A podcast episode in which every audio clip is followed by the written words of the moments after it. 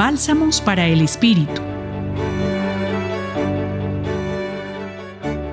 El Evangelio de hoy, Mateo 20, versículos del 17 al 28, no solo nos habla del misterio de la cruz, sino también del servicio y de la salvación de los hombres. En primera instancia, este texto nos invita a reconocer el liderazgo y la realidad de Jesús. A pesar de todo y sabiendo lo que le esperaba, Él siguió adelante.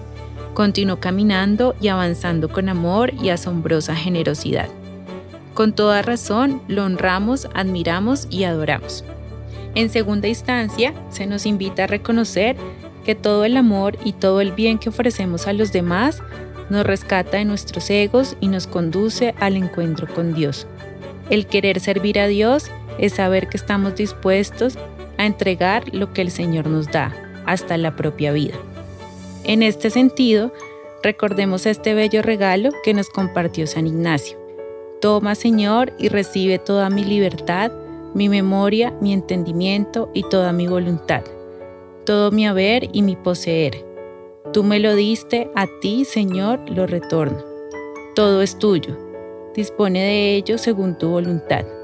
Dame tu amor y gracia, que éstas me bastan.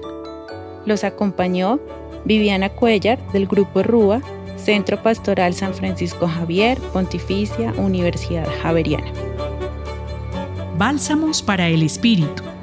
Escúchalos cada día en la página web del Centro Pastoral y en javerianestereo.com.